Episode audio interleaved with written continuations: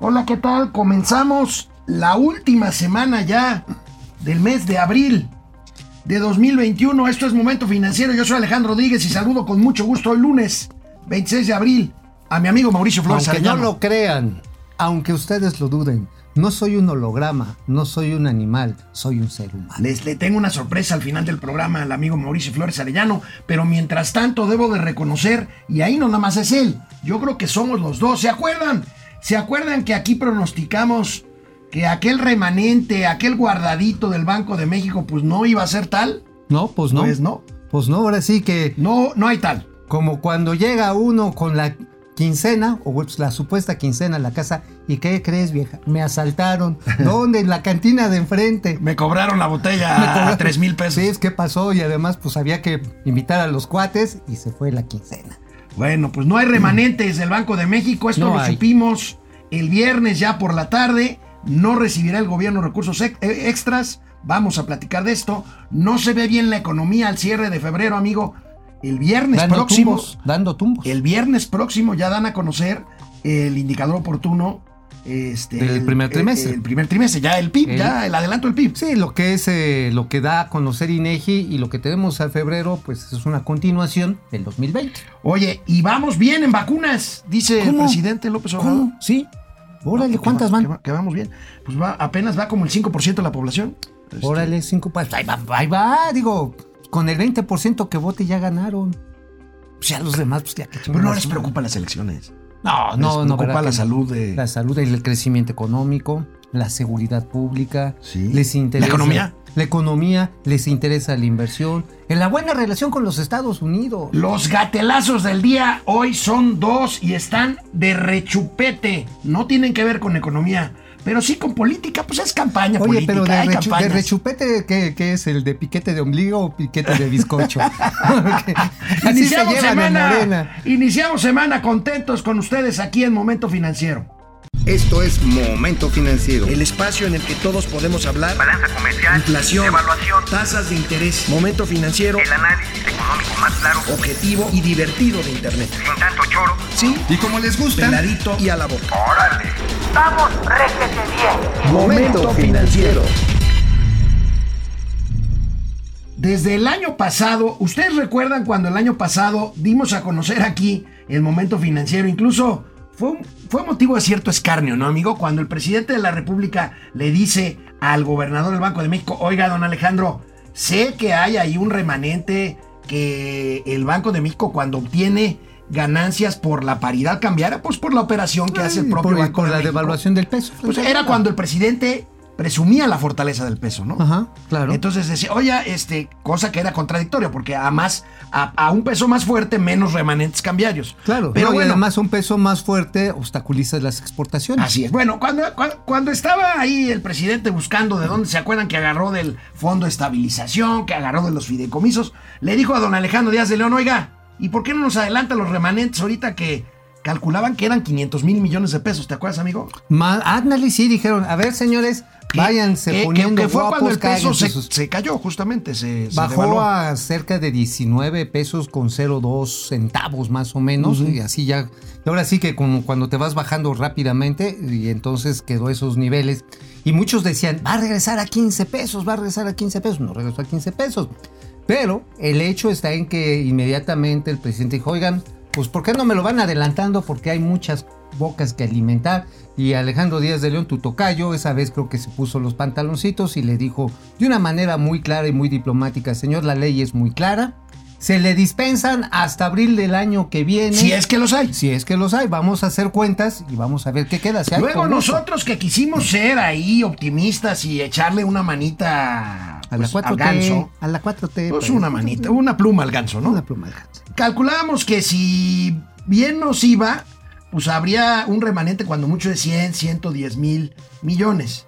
Bueno, pues resulta, y vemos esta imagen, Tarán. resulta que no hubo, al contrario, 165 mil millones de pesos fue el resultado financiero que obtuvo el Banco de México, de los cuales 121 mil millones se destinaron a las pérdidas acumuladas en ejercicios anteriores. Y esto, el resto, pues ya se metió ahí al balance y pues ya no hubo, ya no hubo. No, ya no hubo sobrantes, o sea, es decir, hubo un remanente de 44 mil millones de varitos, que ¿Qué? no es poca cosa, pero que quedan como capital del Banco Como de capital México. del Banco de México. Porque sí, los excedentes cambiarios, estos son los que por ley se tienen que destinar en primer lugar para el pago de deuda, lo cual es importante. Y después entra el fondo federalizado para, para distribuir entre las entidades federativas.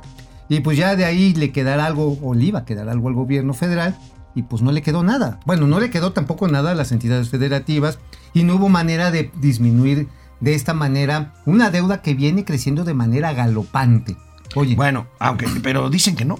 Bueno, Martí Buitres, perdón, Martí Batres, el senador, ínclito senador de la República, aplaudía en un video así, ay, estentórico, eh, elefántico, estentóreo. Elefántico. Ajá, enorme. Oye, este Batres no es el mismo que El de la era leche su Betty. cuate, el- no, y el de la leche Betty, y el cuate de la iglesia hasta la luz del mundo. Ah, sí, el que es- le- el que está pres- preso por Ajá, el de. Nexium, ¿no? No, no, no, el de la Ah, el luz del otro mundo. de la luz del mundo, claro. Bueno, nada más le faltó estar en Nexium.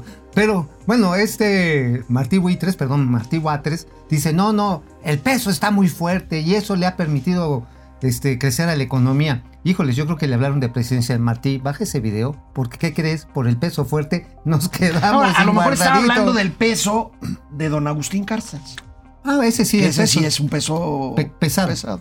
Sí, claro. Con todo respeto para No, no, sí, no, pues imagínate. Salía más fácil lavarle la suburban que tallarle la espalda. Bueno, bueno, tenemos este otro cuadro de eh, pues, que nos da eh, color sobre las eh, eh, precisamente los remanentes que históricamente ha tenido el Banco de México. Ahí está el comportamiento, amigo, y ahí está pues lo que decíamos de ahorita. Ándale, ahí lo tenemos como en cierto momento, 2015, hubo unos remanentotes, que fue un año en el que el, peso se depreció de manera fuerte. Y yo recuerdo a la entonces izquierda Chaira, decía, no, es que están llevando al peso al debacle. Y es que, pues sí, pero mira, se haya devaluado o no se haya devaluado, hubo lanita extra para todas las entidades y todos los niveles de gobierno. Nos Oye, guste o no nos eh, guste, el caso, bueno, antes de pasar a comentarios finales de este tema, vamos a ver la siguiente gráfica de cómo, cómo está distribuido eh, el resultado del ejercicio del Banco de México. Ahí está, amigo. Lo que decíamos, amortización de pérdidas acumuladas, 121 mil millones de pesos. perdidos anteriores. Aumento para las reservas de capitales, lo que decías, Exactamente. 43 mil millones. Y pues que remanente, pues... Pues ahora sí, vea, ahora sí, hubo remanente para la llamada japonesa, ¿Cuál es la japonesa? la Yamamoto. la Oye, llamada amigo, Yamamoto. Este, el caso es que la 4T ya no tiene dinero. No, Este, pues por se eso- Acabó ya, se acabó ya el fondo Ajá, de estabilización. No, No, y ver. tú y nosotros y todos los que nos están viendo, vas Ah. a ver el pase de charola que va a haber. Pero hermano. por el SAT o qué? Ay, ¿Y, y por qué otro lado? Ah, no, pues nomás. No, pues sí, pues por ahí. Oye, amigo, el INEGI dio a conocer, ¿nos da tiempo todavía, no? ¿O hasta...? A ver, ¿qué nos dicen? Sí. Creo que sí tenemos tiempo. Sí, sí, sí, sí. El INEGI dio a conocer el, el índice global de actividad económica al mes de febrero. Y vamos a ver claramente, bueno, vamos a ver el video del INEGI que siempre es muy explicativo. Bien. El indicador global de la actividad económica presentó una disminución de 0.3% en términos reales durante febrero de 2021 frente al mes previo con cifras desestacionalizadas. En su comparación anual, tuvo una reducción real de 4% en el mes de referencia respecto a febrero de 2020. Así, la tendencia ciclo de este indicador presenta el siguiente comportamiento. Los grandes grupos de actividades mostraron las siguientes variaciones. Las actividades primarias crecieron 6.3%, las secundarias retrocedieron 3.1% y las terciarias 5%. Ya Mauricio tomó nota ahorita de regreso del corte, les explica punto por punto qué quiere decir esto. Volvemos después de una pausa, momento financiero. Depredador mercenario empieza la semana. Depre, Depre. ¿qué onda? Ahora sí, primer lugar, first. Hoy se cumplen siete años que me Sí, secuestraron por la vía legal y con demasiados testigos. Ah, o sea, siete años de matrimonio. Máquina. Qué manera de decir que se casó a siete años. Me secuestraron con Por la, la vía, vía legal, legal. y, y demasiados testigos. ¿Te casaste por las tres leyes, mi querido Depre? Por las cuatro. Por es, es la civil, Ajá. la, la La- religiosa, ajá. este, por lo... Por lo menso. menso, ¿Y por qué? Y, por, y porque, pues, pues, pues, por caliente. Por el trabajo de Pili es más seguro que vean dos comentarios míos, por lo que uno es de ella y claro, también está trabajando desde casa. Perfecto. Eso, Saludos. Pili. Saludos, Alejandro Pili. Méndez desde Querétaro, Aleida Chavarría. Buen día, jóvenes. Buen inicio de semana. Pili Sánchez. Hoy cumplimos siete años de casados, el buen Depre y yo andamos trabajando, aún así los estaré Oye, escuchando. pero, Gracias. bueno, Se echaron su vinito ayer, ¿verdad? Oye, no, además, digo, hay que decirlo con honor. Ahora sí, hinches cogelones. Oye, Bien, Bueno. No está bien, digo. No, mira. Uno se casa no solamente para Depre, convivir. Depre Pili, dicen que los primeros siete años son difíciles y los demás son insoportables. Él lo dijo, ¿eh? Yo no dije, los valientes no asesinan. Guillermo Sánchez Mendoza, saludos. Dulce Ojeda Castro, buen día, lista para aprender. Ustedes son lo mejor de lo mejor. Gracias por Ay, estar. muchas gracias. Dulce, eres un encanto. Eres un dulce, eres idem. Idem. Mike White, saludos. Francisco Guerra, excelente inicio de semana. Ni Judas y Poncio Pilato de la Biblia de la momia. Ándale. O sea, ¿quién, quién Pues será el traidor seríamos- y quién será el lavador? También, también seríamos, este. Bueno, tú serías el cromador. No, no, no, no, no. no. Oye, no, a lo mejor sería chido que tú fueras Dimas y yo Gestas, Pa- Pero para salir en la estampita. salir en la estampita junto al Ya no señor. sé si Monreal solo habla porque se siente más protegido que nada, pero el camino al autoritarismo se está empezando a pavimentar. Híjole, es que Sí, es cierto. pa- eh, el senador Monreal hizo un comentario que ahorita lo comentamos sobre, Terrible, sobre el INE. terrible. Terrible.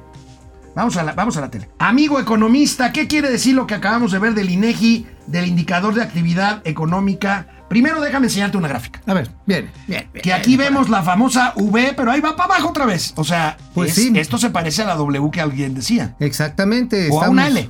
Estamos viendo más o menos lo que habíamos pronosticado. No la palomita de Nike, sino el vuelo del sopilote.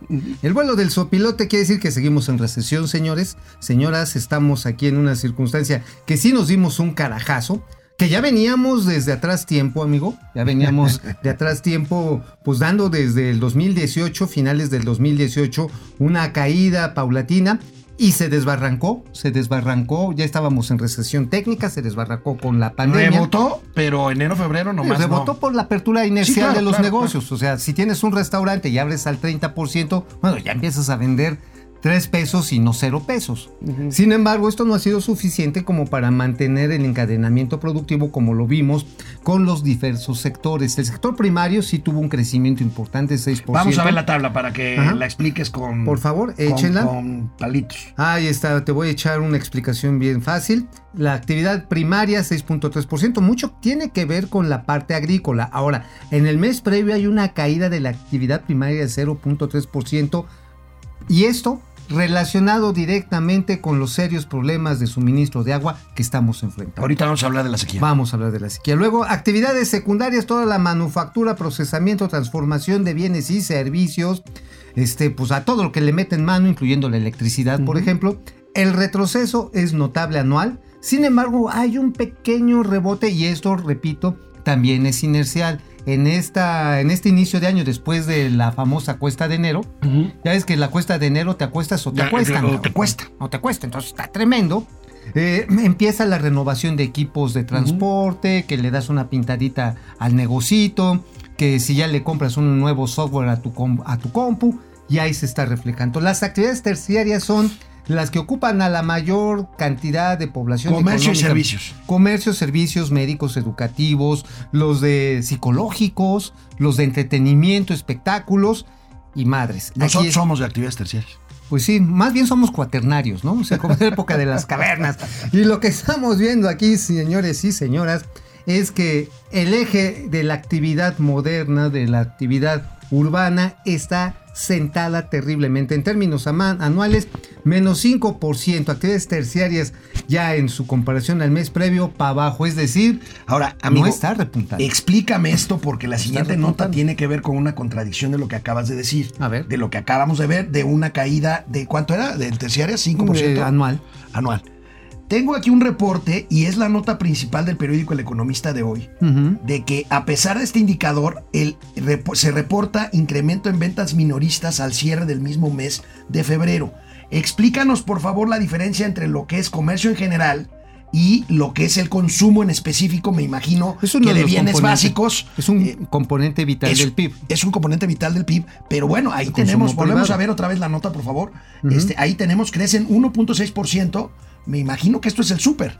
Básicamente es el súper porque también ha aumentado marginalmente el número de personas que regresaron a trabajar. Acuérdate que de haber perdido 12 millones de puestos de trabajo el año pasado a estas fechas por el cierre, ahorita pues hay 2 millones de personas que siguen sin chamba.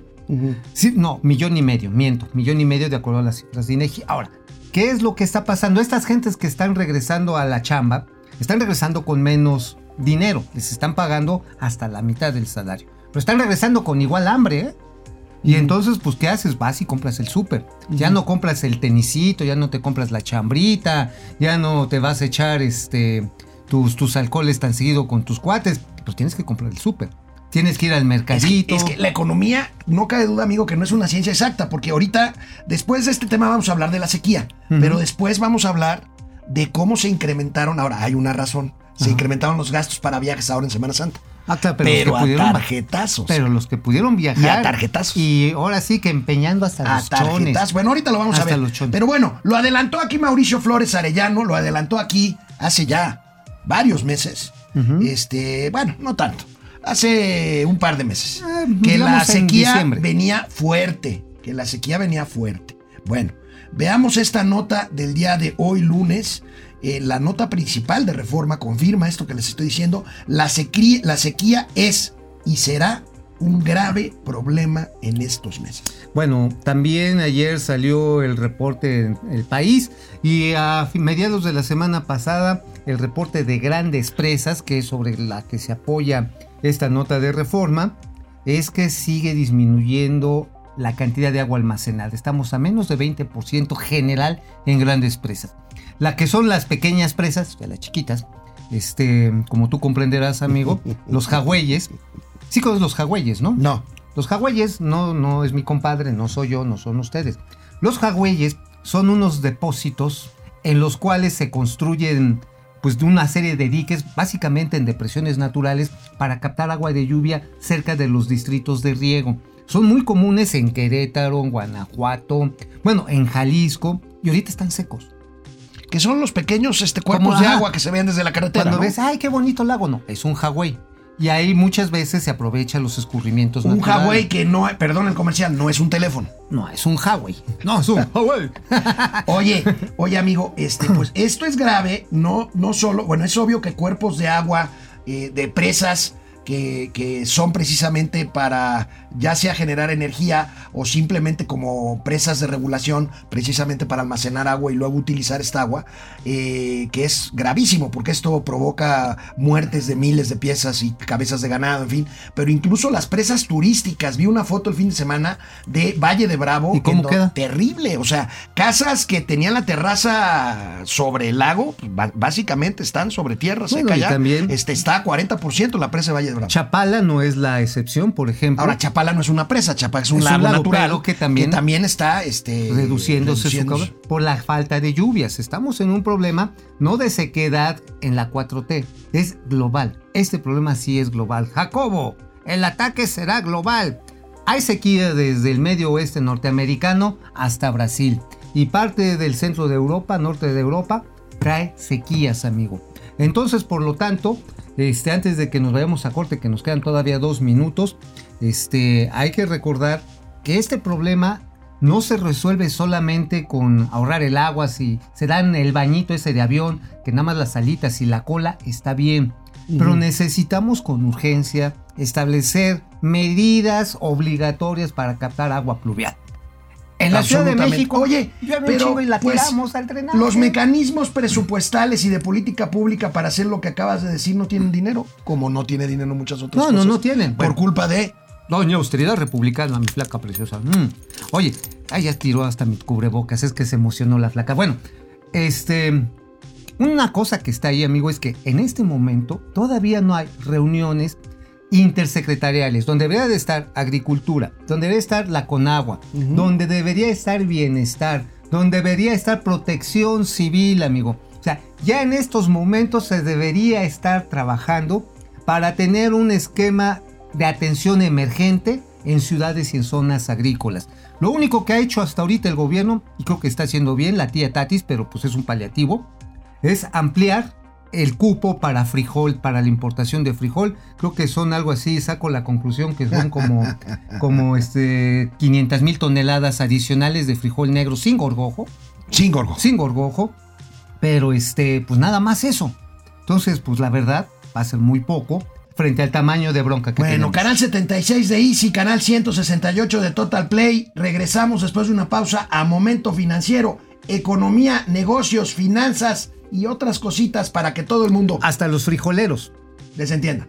Bueno, pues regresamos aquí a Internet. Oye, amigo, entonces te cayó pesada la comida de fin de semana. Ah, no, malito. Híjole, es que complicado. Fíjate que yo también le entré a los embutidos el, domingo. No, el domingo no. El sábado, el viernes. Y lo me evité esa pena que a ti te trae acongojado. Me hice unos lavados de buche con whisky. Se acabó el problema. No, yo no. Yo, Yo no. sí, Guillermo Sánchez, saludos, Dulce Ojeda. Este. Dulce. José Almazán Mendiola, buenos días. López está feliz con 12 millones de nuevos pobres que su gobierno ha dejado. Sabe que, serían vot- que serán votos más baratos. ¿Tú crees que voten por él los nuevos pobres? Pues mira, hay gente que sí. Mira, yo ayer estuve tentado de escribir un tweet, pero lo voy a subir el día de hoy. En el que yo creo que hay gente que le da pena, tú ves las encuestas, le da pena aceptar que la cagó. O sea, no hay nada peor para un ser humano y menos para un mexicano que aceptar que la cagó. Entonces, si dice, chin, pues no, no, y lo encuestan y dice, no, no, yo voy a seguir votando. Sin embargo, pues si le hacen ca- caso a sus, a sus fobias personales, pues va a ser su acabose, pero en el Inter también nos llevan a nosotros. entre Bueno, vamos a ver, vamos, no podemos aquí decir, este, el INE nos va... Francisco García, buen día. Esto ¿Cuál es es, el, internet, ya nos reguló cuál el es, cuál en es su pronóstico para la inflación? La- Fíjate que hay una buena discusión, qué bueno que lo tocan, porque Gerardo Esquivel, el del Banco Ah, cierto, propuesto por esta administración, dijo, no, no, no, no se preocupe la inflación, eso es un tema aritmético y no sé qué, y él pronostica que va a volver al al límite Ah, en del abril. 4% en junio. No, dijo que a partir de abril empezaba, Empezaba a bajar. Ajá. Eh, yo creo que no. No, yo tampoco. Yo creo que hay muchos elementos para temer que ya estamos en una secuencia de inflación estructural. El señor no lo quiere ver porque, bueno, no le interesa No, verlo. porque además en, tu- en un tuit de 2012 le echaba cacayacas a desde la academia a Carstens y a mí por no controlar la inflación. Yo le Pues calculo- no es lo mismo ser borracho que cantinero, Ah, ya lo yo, hemos dicho. le, yo le calculo que vamos a terminar en 6% anual. La Wow. inflación de... Sí, claro. Sí, no. Bueno, pues ahí está. Ya está. Mi pronóstico de este año es 6% por el hecho de que los precios de los combustibles... 5% le pongo yo para hacerlo interesante. Órale, tú ponle 5. Tú pon el quinto, yo le pongo el sexto. Francisco García, muchas gracias. Vamos a regresar a la tele.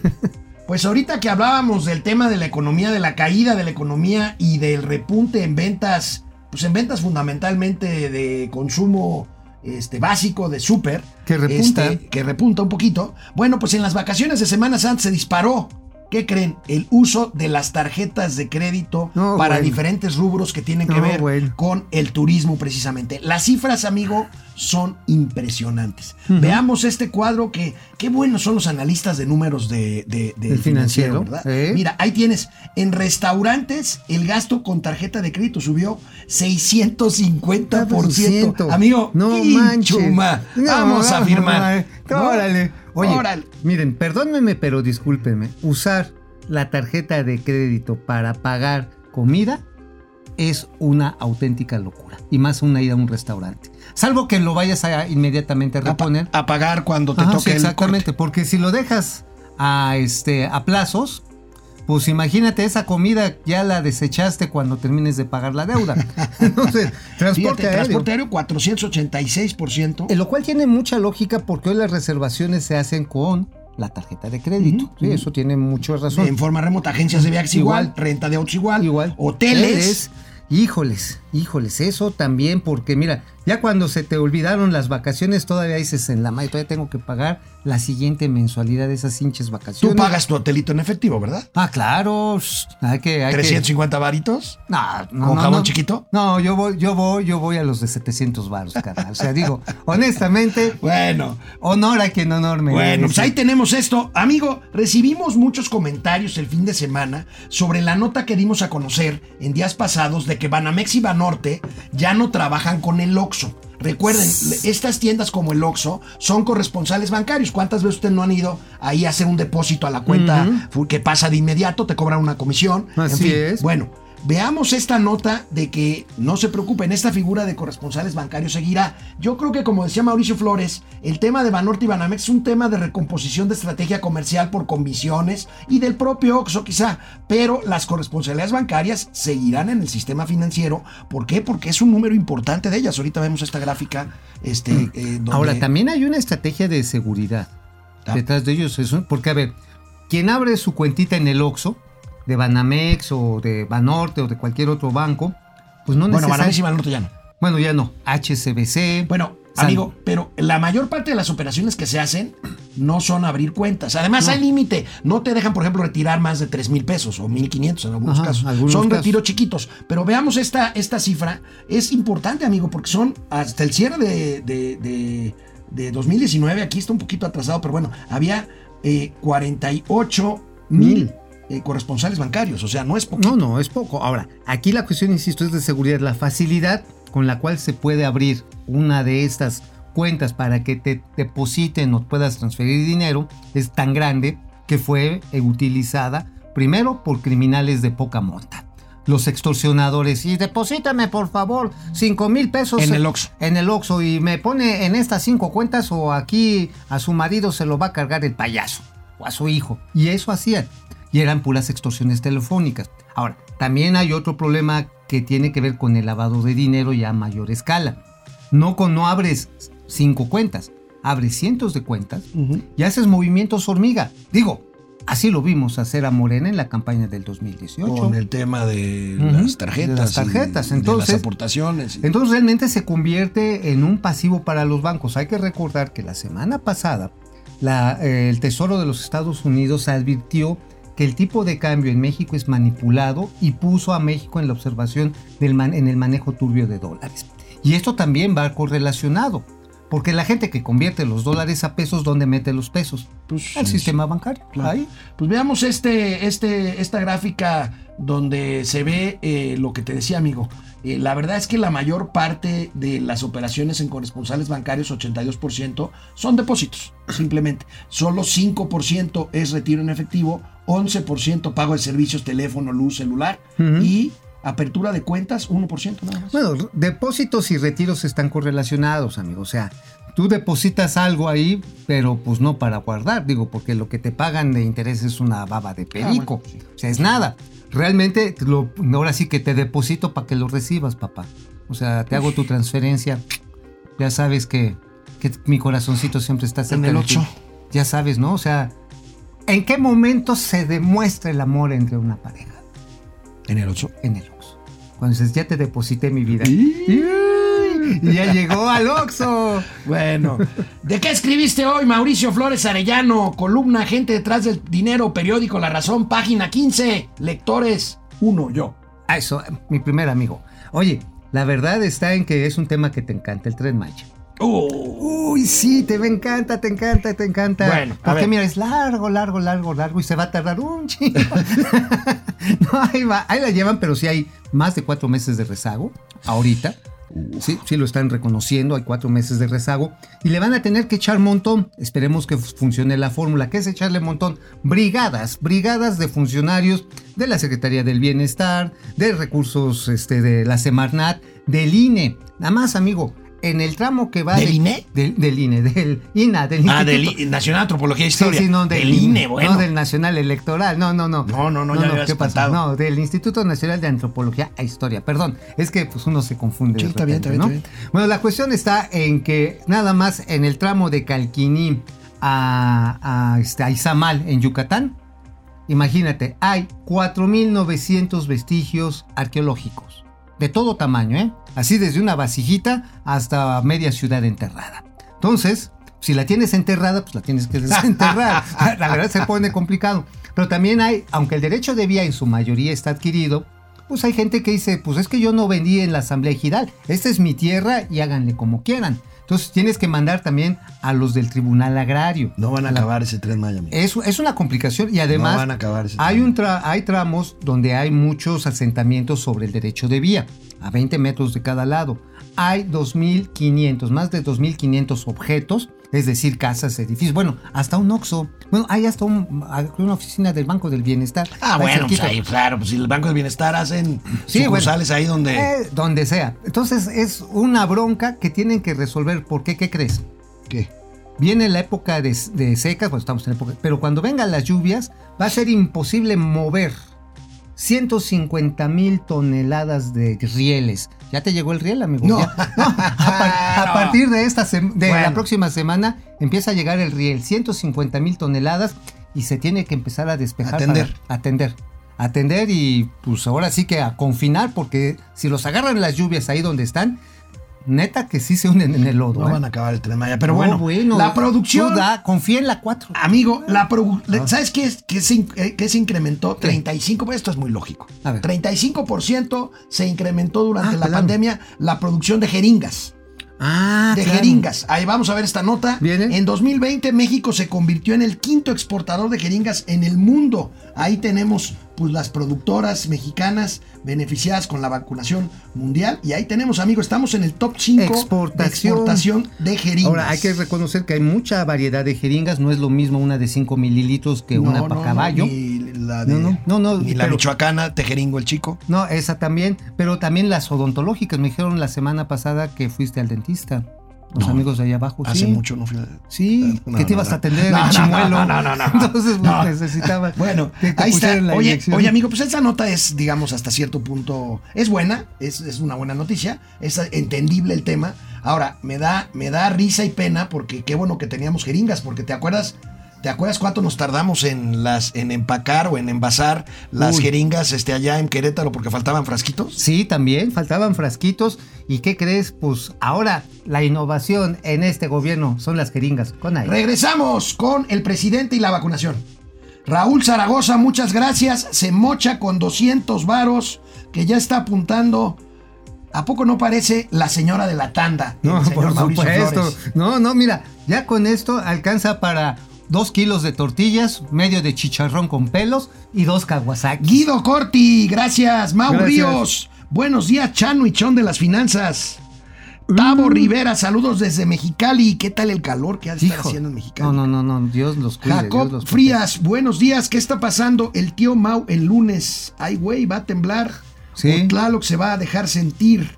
Saludos, querido También que salcó, Saludos. es decir, la serpiente emplumada se les va a aparecer. Eliseo Hernández Martínez, que tengan una excelente semana. Igualmente, mi querido Eliseo. Daniel Domingo, Domingo. buenos días, saludos y excelente inicio de semana al equipazo de Momento Financiero. Gracias, Gracias gracias. desde Zamora, Michoacán. Cris Ayala, mira nada más, abogado. Cris, ¿cómo Ya te va? Es más raro ver que el tío Mau esté el lunes que no verlo. Uh, qué Saludos desde Toluquita. Nada más por eso Oye, el próximo lunes no vengo, cabrón. ¿cómo, cómo, cómo te tienen este? Monitoreado, ya. Monitoreado, Ya, el ya, ya, ya, ni mis señoras, güey. Bueno, este, José Antonio Fernández Amador, presente desde Andorra. Muy buena semana. Les recomiendo guardar el dinero para la Biblia, de la Biblia para la fundación de su partido, el Partido Neoliberal. Ándale, el pene. En algún banco. Sí, en es el algún pene, banco andorriano, andorrano, para su seguridad de inversión. Sí, claro. Bueno, este, ¿quién más está por aquí? Fidel Reyes Morales. Fidel. Buenos días, Arnold y Willy, Willite de las finanzas. Arnold es, era el de Hey, Alf. Arnold. No, no es Ar- Arnold. Arnold y Willy, Willy D o Willy, Willy Die o Willy, ah, sí. Will Die. Wilda.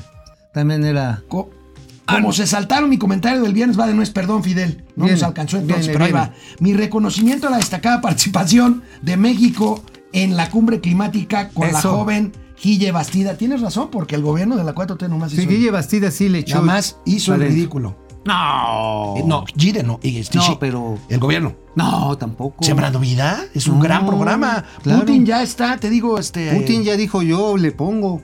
Y es más, Biden dijo, ¿dónde están las cuentas para depositar los 8 mil millones de dólares? Bolsonaro lo va a usar para reforestar el Amazonas. Oye, sí. Oye, yo también sabía que Costa Rica lo iba a retomar para también reforestar Honduras y los países aledaños. Regresamos a la Nicaragua. tele. Todavía nos queda uno, ¿verdad?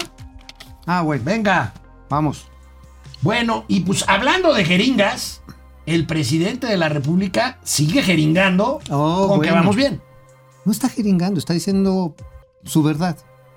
Su verdad. Su verdad. Sí, sí. Así decía mi papá, jeringando. Con... Jeringando, o sea, me está enchichando. Duro y dale. Ah, pero pues vamos Vamos bien, a ver ¿no? qué dijo el Dice que presidente vamos de la. República. A ver, bien.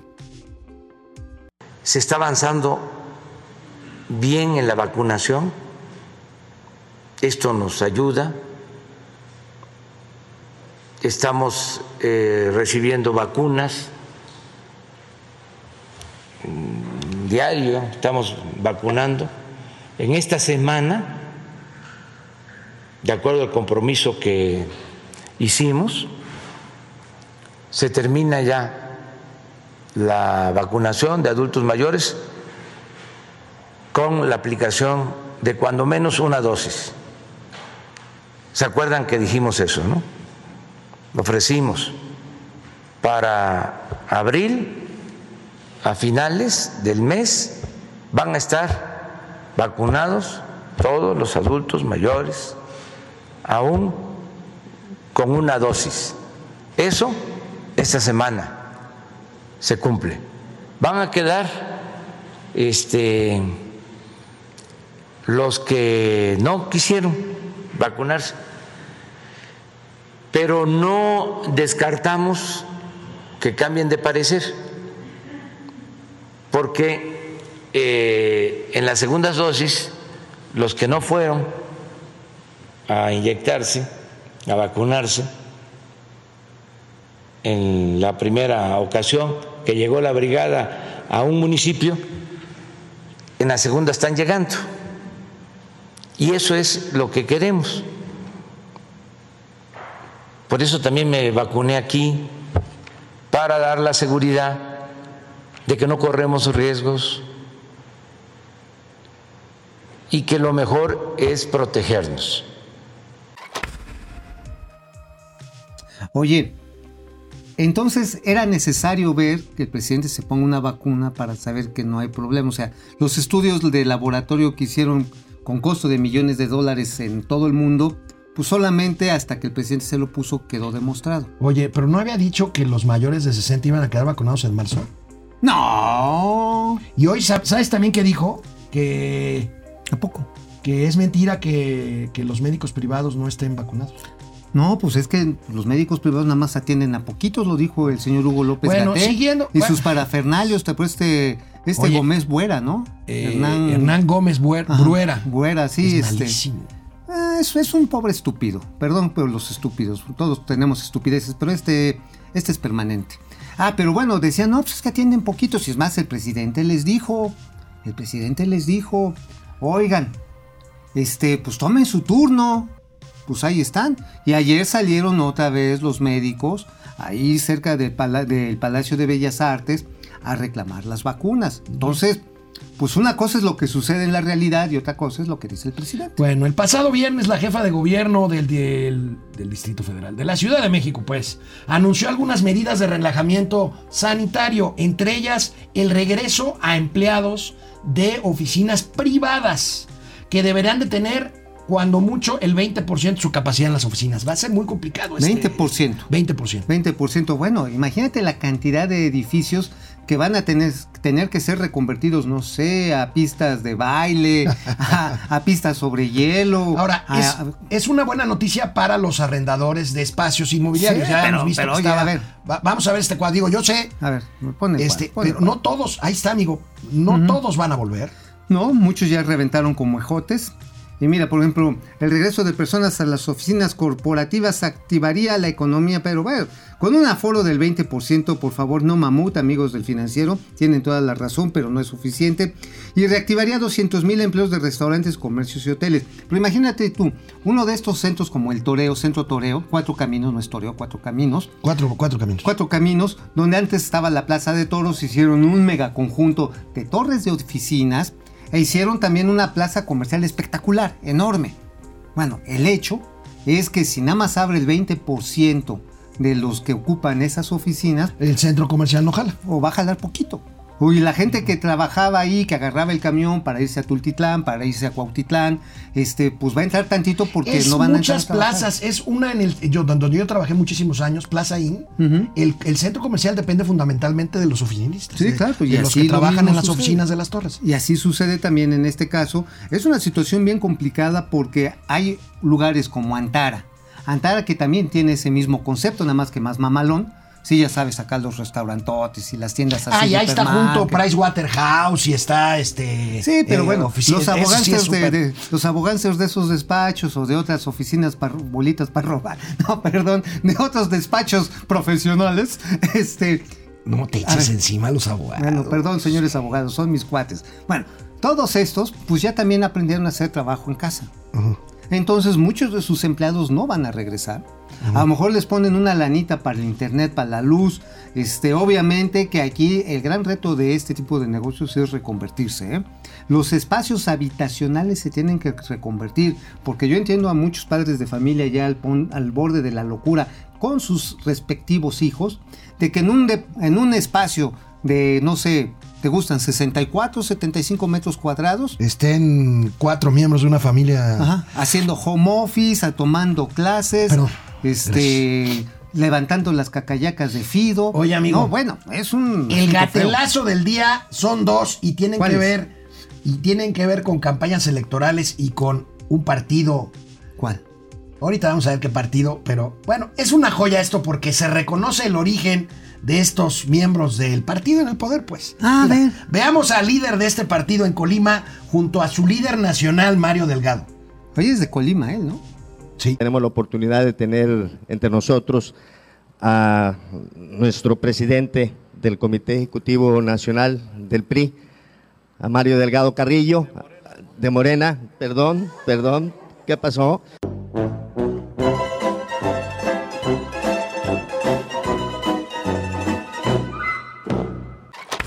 Bueno, no pudo negar el ADN de Morena. PRI. Y le dice Mario Delgado, ¿qué pasó? No, ¿Qué pasó? No, pues digo, la neta, la mitad del PRI más del PRI está metido en Morena. Entonces, pues la verdad está en que no podemos, este, pues ahora omitir la realidad. No, Morena es una coalición. Eh, pues sí, pero además son puros expristas. Pues sí, bueno. Pero vamos a, vamos a verlo otra vez. Viene, viene, échenlo, échenlo. Tenemos la oportunidad de tener entre nosotros a nuestro presidente del Comité Ejecutivo Nacional del PRI, a Mario Delgado Carrillo, de Morena, perdón, perdón, ¿qué pasó? Bueno, ahí les va. El siguiente gatelazo también es de un morenista en campaña. Bueno, díganles que sí se acuerden, pero que no lo digan. Pues es como decía el nombre de la exnovia. Sí, no, y cuando estás en pleno acto acá, Y estás acá- estás, estás promovida, estás con la familia, con los Ajá. papás. Ajá, y le dice, sí, Este- es que luces a todo dar. Luz, ¿cuál luz, güey? Ay, a ver. No, a ver, vamos a ver. el siguiente gatelazo. Va a ganar Morena y vamos a ganar con muchos votos, porque todos están a favor de la corrupción.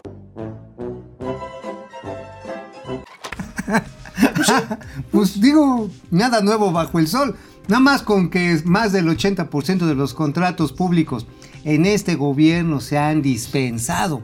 Bueno, hasta la candidatura para pueblos indígenas es para una prima del presidente. Ah, este, ¿en dónde? En, en el sureste, que En resultó que no. sí. También alguien de PAN, ¿eh? Del PAN en Querétaro, sí, sí, me parece. bueno. Bueno, volvemos, volvemos después de una pausa.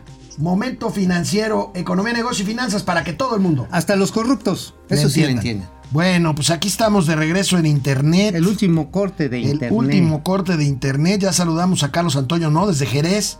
Nancy González. Maestro de, mae- maestros de finanzas, gracias. Gracias. Buen día, excelente inicio de semana, dice Ari Loe. Ari Loe, ¿cómo estás? Eh, Gustavo López Marín, saludos equipo galáctico. Dagoberto Arbizu. David Hurtado, excelente inicio de semana. Arturo Ortega, excelente lunes, jóvenes. gracias, gracias. Lucía Elena. jóvenes. Lucía Elena Silva, buenos días, dúo dinámico y a todos en el chat. Guido Rosas Saludos. desde Los Mochis. Los mochis. Sinaloa, saludos también a- el calor debe estar allá recio. Híjole, nada más que ahí tienen, este, ahí al- unos cuantos pasos tienen Ríos este, y la mar. San Carlos. Ah, es cierto, qué bonito. precioso, Uy, San sí, Carlos. San Carlos. Tú sí quieres sacarlos, ¿no? No, no, no, no. no. ¿O quieres a su hermana, No. a Carmela? Este, se- sa- a Mauri Serranov, ahorita van a ver. A Mauri Serranov, no nos, re- no nos engañan, este programa no es en vivo, claro que es en vivo. Te Este- pellizco. Sí, pellizcame. ¡Ah!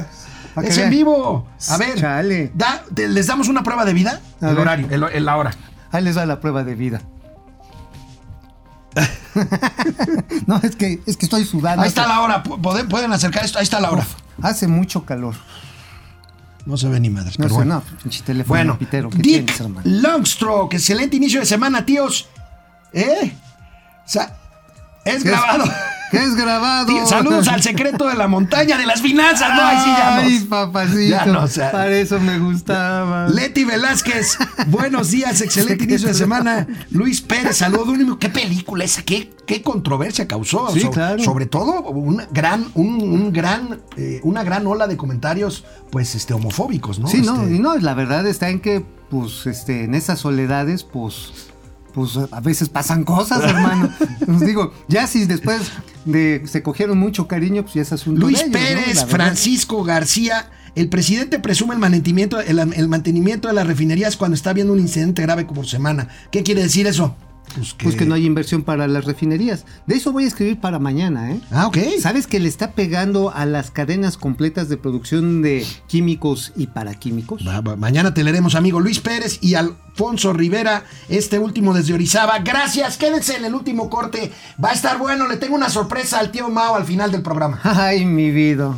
Oye, amigo, vaya noticia. Un Hey. juez federal, otro, que no es este cuate Juan Pablo Gómez Fierro. Ah, no. Otro juez otorgó una suspensión preliminar para frenar temporalmente la ejecución del nuevo diseño del espacio aéreo de la Ciudad de México. Con esto, amigos, según la nota del financiero, pues eh, eh, se supone que ya hoy tendría que regresar al padrón anterior de que duró 30 años. Bueno, aunque Este, seguramente lo van a controvertir las propias autoridades de la Agencia Federal de Aviación Civil. Pero mientras hay una suspensión. Y vienen más. Es que mira, efectivamente siempre un vuelo de un avión es escandaloso, es incómodo. Y pues antes lo sufrían otras personas, ahora se lo echaron al sur y al surponiente de la ciudad del Valle de México y pues obviamente hay gente muy molesta con esta reconfiguración. Es más, empieza a bajar ahí el avión, así empiezan, ya no de los 14 mil pies de altura, sino empiezan a bajar. Ese no es, esa es la columna de mi amigo Macario. Ay, ¿por qué echaron a Macario ahí? Pues es buenísima la columna de hoy. ¿eh? Hoy no, no, no la he visto. ¿no? Bueno, ok, Pero bueno, está bien. La, la- la- la del señor Marmota es interesante. Es muy bueno, Macario. Señor Marmota. Bueno, Bueno, ¿qué la cuestión está en que ahora bajan desde los 21 mil pies. Y esto obviamente hace los, pues un más tardado y hace más ruido cuando llegan a las zonas de impacto sónico. Y arriba de 65 decibeles está demostrado que la gente se, se cambia de nombre y se pone pendejo. O sea, así nos ponemos mal. Entonces, obviamente aquí el amparo que se dio fue por posibles afectaciones a la salud. Amigo, yo vivo un poquito más al sur de la ciudad y la verdad es que sí, de pronto oyes así el retumbar del avión y sí te saca de onda. Está bien, bueno, pues ahí Sí, está. Vamos a ver cuánto tiempo dura esta suspensión. Vamos a ver en qué procede el amparo. Va a estar interesante. El tema es que el, el asunto del espacio aéreo con el nuevo aeropuerto Santa Fantasía no está resuelto. Oye, pero deja el espacio aéreo. O sea, tiene broncas por todos lados. Tiene esa bronca, pero también los tiene el lado tierra. Hay amparos ya de gente que se siente afectada porque no les han pagado su lana en, las ter- en los terrenos que tomó Sedena para hacer las construcciones aledañas al aeropuerto. Y exclusivamente el Platanaria Intergaláctica que les detallaremos en la semana. Hay amparos de gente ahí en cercanía de Nextlapa, donde, y ahí también donde hacen los cohetes, ¿cómo se llama? Donde hacen los. Este. Ay, Este, mm, Cuautitlán, no es Cuautitlán, no. es adelante de Cuautitlán. no, eh, eh, termina en Tlán también. Ah, bueno, en ese clan. Tultepec, Tultepec, Tultepec, termina en Tlán. Tlán. Güey, Termina en, en- en Tepec. Bueno, Tultepec, gracias, mi Tultepec. querido chino. Bueno, en este. Tultepec, ahí en Tultepec y en Extlapa hay comunidades que no quieren vender porque les quieren dar una baba de perico el terreno por donde tendría que pasar el tren suburbano, el que pasa ahí de, de donde te encanta, de Zacarías de Lechería, hacia el nuevo aeropuerto. Ok, está bien. Ajá, hacia allá Hacia allá hay amparos. Les vamos a tener los detalles aquí en exclusiva en momento Bueno, eh, si me permites, amigo, ¿de qué escribí hoy? Porque hoy es lunes. Ahora hoy sí, escribí. Hoy escribí, amigo, una columna que habla del falso dilema que plantea el presidente, la 4T y sus corifeos. A ver. Este dilema, amigo, ¿Cuál entre la ley y la justicia. Según el presidente López Obrador, y lo repiten, insisto, sus corifeos, entre ellos el líder de los diputados morenistas, Ignacio Mier, Ah, cuando se... Oye, Mier no fue el que dijo que este que no era delito que este Samuel, este, el diputado de Puebla. Samuel Huerta, Huerta. había violado a un niño porque lo había hecho fuera de Que sus no era horarios. delito. Que no era delito. Bueno, Ah. Ya, ya Este todo. señor también estuvo de acuerdo con el presidente con el tema de que hay que privilegiar la justicia sobre las leyes. A ver, ¿qué no las leyes están para definir qué es justo y qué no? No, según la 4T, la justicia está por encima de la ley. Pero ¿quién creen que dice que es justo y no? El que grita más fuerte. El- Ellos. El presidente. Ellos, porque tienen. Eso, eso yo creo que es un tramposo, velado y profundamente ilegal maniobra que tiene que ver, por ejemplo, con la ley de la Corte y que pues nos encamina peligrosamente a un- una situación que ningún mexicano queremos, que es convertirnos en un país donde la ley no sea una cuestión de la Constitución, sino de lo que piensan en la oficina desde donde se gobierna. Y eso finalmente cuando se toman ese tipo de decisiones de leyes a modo, ahora sí, pues se acaba la certidumbre jurídica. ¿Qué tal si dicen, oye, es que lo que tú pagaste de predial no es justo? ¿Por qué no es justo? Que si ahí dice la ley, no, porque hay unos más pobres, como quienes, pues como mis hijos y madres te quitan la casa. Bueno, el presidente cree que es un ¿eh? tema de unificar opiniones a su favor. Veamos lo que dijo esta mañana, hace un rato. Bueno, necesitamos reformar el poder legislativo que está haciendo y eso está en manos del pueblo. Vienen las elecciones, el pueblo va a decidir quién quiere que sea su representante en la Cámara de Diputados. Se está reformando, reformando el poder ejecutivo. ¿Por qué no reformar el poder eh, judicial? Bueno, nosotros, es mi opinión, consideramos que el eh, ministro Arturo Saldívar es una gente íntegra que podría llevar a cabo en dos años esa reforma. Y él termina como ministro en el 24 y se tiene que ir. No es una reelección porque también esto hay que aclararlo.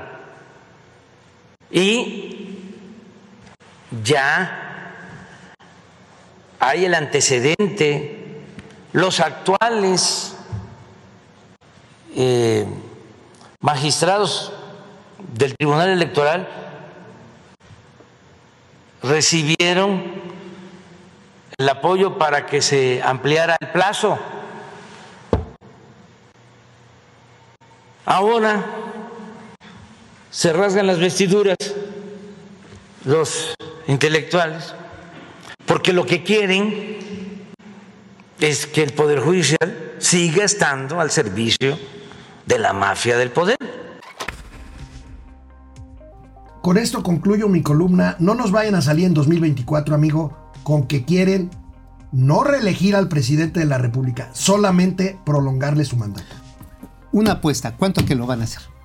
Híjole. Ya había Ojalá. puesto, o sea, digo, está pintadito, digo. Bueno. A ver, dijo, es más, en el fin de semana dijo, no, no, yo voy a, a entregar el cargo y ahí se ven.